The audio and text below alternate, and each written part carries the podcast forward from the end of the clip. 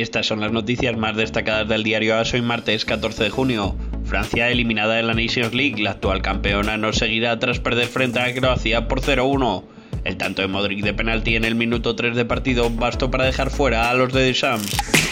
Lo más destacado del día, el Madrid se adelanta. En la final de la Liga Andesa, el Real Madrid gana a domicilio al Barça en el primer partido por 75-88. La nota negativa del día fue la terrible lesión de Anthony Randolph, que tuvo que abandonar el partido tras un mal giro con la rodilla izquierda. Y el nombre propio del día es el de Redmayne. En la repesca del Mundial, Australia disputará la cita de Qatar tras imponerse en la tanda de penaltis a Perú. Lo más destacado fue la actuación de Redmayne, portero australiano. En la NBA, los Warriors toman ventaja en las finales y se ponen a falta de una victoria para conseguir el anillo. Los de Curry y compañía vencieron en casa por 104 a 94 con 26 puntos y 13 rebotes de Andrew Wiggins. En cuanto a lo más destacado de la agenda del día, hoy Nations League, Alemania contra Italia a las 9 menos cuarto en UEFA TV. Y recuerden que toda la información la pueden seguir en la aplicación de Ask que está disponible en iOS para Apple y en Google Play para Android. Les habló Javier Envid.